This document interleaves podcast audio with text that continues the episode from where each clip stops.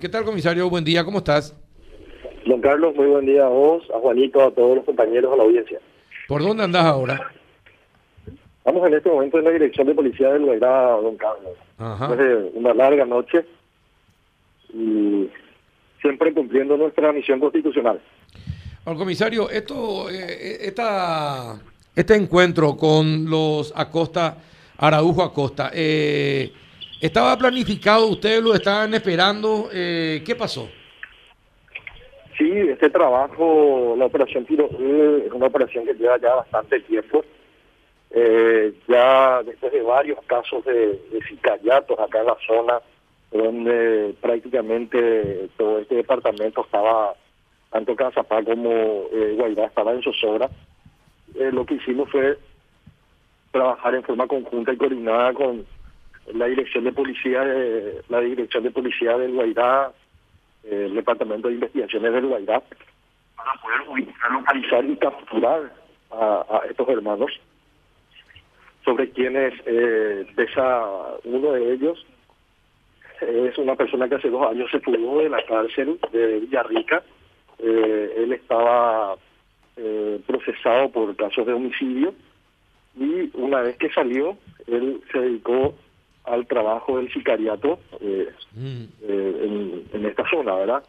Ahora, pero una, eh, comisario, una cosa, Sí, a ver, Sí, señor. eh, lo que usted dice, lo que usted está contando es sumamente grave. Si hay un- una familia que se dedica al sicariato, ya es como, a ver, ya es una SA para el sicariato. Eso quiere decir, eso quiere decir que hay gente de la zona que les contrata. No es solamente el sicario al que hay que buscar, sino a los que pagan por matar a la gente. Eh, se- está, se está investigando quiénes, quiénes son los que les contratan a esta familia, a este clan. Sí, estamos trabajando, don Carlos. De hecho que eh, de hecho que Tomás Araujo Acosta tiene seis órdenes de captura por casos de homicidio por la modalidad de sicariato y tenemos identificado 19 otros casos de sicariato en donde esta persona estuvo involucrada y se estaba justamente trabajando. O sea, 19 casos aparte de los seis que tiene orden de captura. Qué bárbaro. Aparte, 25 en total, 25 casos en total. Y lo, lo más grave y lo que a nosotros nos pone contento, don Carlos, es que eh, según los elementos de inteligencia que nosotros estamos teniendo en este momento y en base a lo que se estaba trabajando, ellos venían en esta zona con la intención de cometer otro caso de sicariato. O sea, nosotros, por la operación Piro U, ayudó a que una persona inocente Sí, pueda, esté pueda- con vida. esté con vida, sí. Es cierto, pero te vuelvo, te vuelvo a preguntar, ¿quiénes le contratan? ¿A- ¿Para quiénes trabajan ellos? Eh, ¿Trabajan para eh, avigeos? ¿Trabajan para ganaderos? ¿Trabajan para comer? ¿Para quiénes trabajan? En algunos casos trabajaban, eh, tenemos, tenemos en este momento, vos sabes Carlos, que la autoría moral es una cuestión que es muy difícil de probar jurídicamente, pero nosotros tenemos la ventaja que eh, estas personas tenían sus celulares consigo Es- y lo que vamos a hacer ah, ahora es justamente una extracción forense. Ajá. De la extracción forense yo creo que sí podemos tener elementos que puedan eh, justificar la sospecha que nosotros estamos teniendo, ¿verdad? No quisiera yo ser irresponsable en este momento de decir, don Carlos, tengo confirmado. Por fuentes humanas sabemos quiénes pudieron haber contratado, pero eso no tiene una validez jurídica y en un juicio oral eso no va no nos va a ayudar a condenarle a esta persona, ¿verdad? Ajá. Pero estamos, estamos muy bien avanzados en eso. Eh, y bueno, eh, creo que no sé si escuchaste la, las palabras del presidente de la Asociación Rural acá de, de que él nos estaba comentando que esta gente realmente le tenía en sus obras, con decirte, don Carlos, que un productor de esa zona, por el acoso constante y por las extorsiones que estaban siendo víctimas de parte de este clan, tuvo que mudarse al departamento de Misiones con todo su, su hacienda prácticamente. Él no quería saber nada de volver a este departamento. El presidente de la rural nos acaba de decir que se puso en contacto con ese eh, socio de la rural que, que fue víctima y, y bueno, prácticamente está respirando y ahora va a volver a su establecimiento después de mucho tiempo. ¿Y cuántos, cuántos integrantes tendría este clan que ya no es solamente familiar, porque nos contaba el ministro del Interior esta mañana más temprano, que ya se, ya se integraron también otros de, delincuentes más, otros sicarios eh, en, esta, en esta sociedad? Entonces, ¿cuántos serían, cuánto, cuánta gente compondría hoy ese grupo?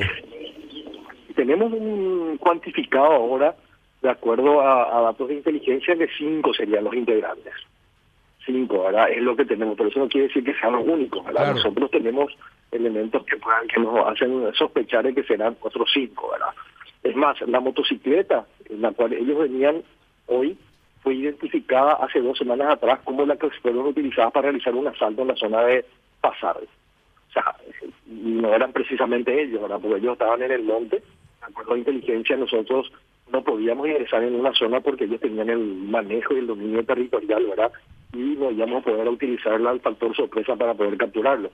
Entonces tuvimos que esperar, tener toda la paciencia para que ellos se trasladen hasta un lugar donde nosotros íbamos a poder tener el factor sorpresa, que es lo que justamente nos ayudó a poder eh, llegar a, esta gente anoche.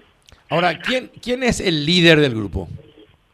El líder del grupo es justamente uno de los abatidos, ¿verdad? Ramón, que es el que tiene mucho más antecedentes, eh, quiero decir Tomás, Tomás eh, Araujo, es el líder de la organización, es el que fue reconocido en varios casos de homicidio, eh, es el que prácticamente tenía el conocimiento de la zona, fue el que estuvo ya, eh, con, estaba siendo investigado y guardaba prisión dentro de la penitenciaría de Villarrica, se tuvo de esa penitenciaría con todos los controles y eh, se estaba dedicando a este a este negocio del, sicariato, el alqueo, la extorsión. Ahora, y de los 10, de los 19 casos donde habrían participado, comisario, ¿quiénes son eh, las víctimas? Eh, de, ¿Qué son? ¿Son ganaderos? ¿Son comerciantes? ¿Son personas comunes? ¿Quiénes son? Mira, por decirte, y no sé si te recordarás, en el 2019, un comisario en situación de retiro, el comisario general Luis Almada Torres, eh, en la zona de Fasardi eh, fue, fue asesinado en un camino vecinal donde él se estaba eh, trasladando para irse a su propiedad. Este fue uno de los casos más sonados y mira, para que te des cuenta, Tomás asesinó a Primitivo Araujo. Primitivo Araujo es primo, que es el tío de Tomás, padrino de bautismo de Tomás. Y le mató a sangre fría con un escopetazo en la cara por decirte, ese es el nivel de violencia y que, que tenían esta gente, ¿verdad? Sí. Entre los muchos. O sea, estamos, eh, yo no sé si a Olga o a Jessy le envié un, un documento de apoyo. Sí, sí. Ustedes pueden dimensionar realmente todos los casos de homicidio que tienen del 2017, 18, 19, 20, 21, que están jurídicamente, o sea, están, están con elementos de prueba que sostienen la participación directa de esta gente, ¿verdad? Y otros casos que ahora vamos a investigar, que, como te dije, según el Departamento de Investigaciones acá del Guairá, eh, eh, estamos teniendo casi 19 casos en donde se sospecha la participación de ellos. Ahora, ¿y quién, eh, comisario, ¿y quiénes les contratan? ¿De qué sectores son los que les contratan? ¿Qué son? ¿Marido celoso, esposa celosa? ¿Quiénes son los que le contratan a sicario para que, para que le maten a la, a la gente? Mira, eh, no quisiera ser responsable en esta etapa investigativa porque estamos iniciando.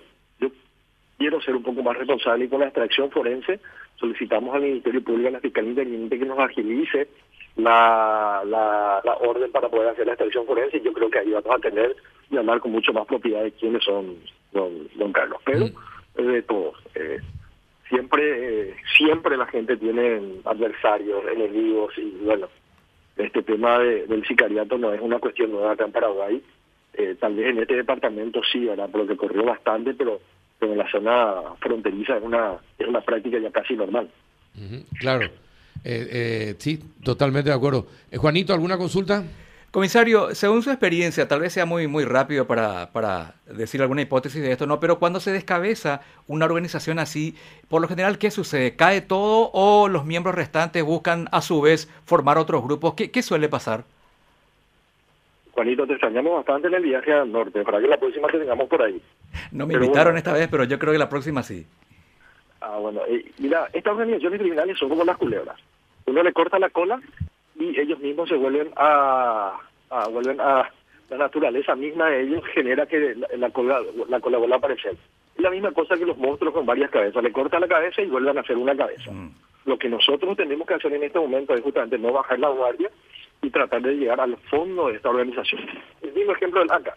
Nosotros en, hace cinco años atrás, cuando vimos de baja seis integrantes dijimos el ACA terminó, dejó de funcionar, dejó de, operar en la zona norte. Nos dimos cuenta de los hermanos Hernández ahí volvieron a operar. El año pasado dimos de baja Tibetá, donde estaban dos, eh, quedaron dos hermanos suyos y hoy día siguen operando. Y eso, es- y eso ocurre con las organizaciones criminales de todo el mundo. Eh, los grupos armados o, organizaciones criminales en el mundo, uno descabeza y siempre va a aparecer alguien que va a querer tomar el liderazgo, ¿verdad? Ujú, Y sí. O sea, eh, eh, muerto el rey, viva el rey. Así mismo, Carlos. Mira, para eso vamos a ver la- la- las series que hoy están tan de moda en Netflix que, que- que hablan de la vida de Pablo Escobar. Cuando Sí. uno moría un líder, aparecía otro que tomaba el- el- el- la organización. La Eso pasaba organización. también acá. Eh, gente brasileños que, que eran extraditados y que después de poco tiempo aparecía otro como, como líder, ¿verdad? Exacto. Entonces, eh, lastimosamente las organizaciones criminales mutan muy rápido y, y- y sobre y en, y en el momento menos pensado ya, ya vuelven a, a- que toda su extremidad y todo el cuerpo quede funcionando. Sí. Eh, es cierto. Y por otra parte, eh, comisario, eh, espectacular la cobertura de la semana pasada, les agradezco mucho. Eh, y la gente sigue preguntando, eh, el gran enemigo eh, de, de- de la seguridad en Paraguay es hoy el día el PCC. Y bueno, yo creo que, que todos los estudiosos del fenómeno criminal eh, tienen la misma conclusión. Yo creo que no solo el PCC, yo creo que en algún momento dado el modelo, el modelo, porque este modelo no es un modelo que se inventó en, en Brasil, ¿verdad? Sabemos que este modelo existe en Guatemala con las maras, existe Sí. en México con los, con los carteles. Eh, Es un modelo de organización criminal organizado yo creo que to- toda organización que esté organizado y que tenga un líder que pueda dar el direccionamiento estratégico siempre va a ser peligroso para la, para la seguridad interna. Ahora, ¿por qué y por qué en Paraguay? ¿Por qué eligieron Paraguay? Yo creo que, eh, mira, la, la expansión de estas organizaciones criminales eh, va mucho también por, por el, ¿cómo te podría decir? Por la situación geográfica de cada, de cada, de cada país, ¿verdad? Yo no creo que, Paraguay tiene mucho, eh, como, como también la gente ve a Paraguay como un lugar donde uno puede expandir sus, sus, co- su- sus cuestiones comerciales, porque Paraguay es un país emergente en, en- en la cuestión coyuntural para la maquila, para otras cuestiones de, de interés, ¿verdad? Y de interés comercial.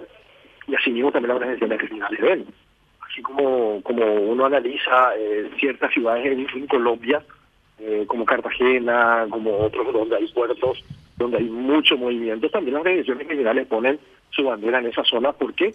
Porque así como, como las empresas buscan ese camino para poder expandir, para poder crecer, para poder llegar sus productos a, a otra zona, eh, también las organizaciones criminales ven eso como, un- como algo positivo para que ellos puedan utilizar la ruta, poder camuflar dentro de lo que es eh, la, la empresa o la, o la, o la estructura comercial para poder eh, poder operar.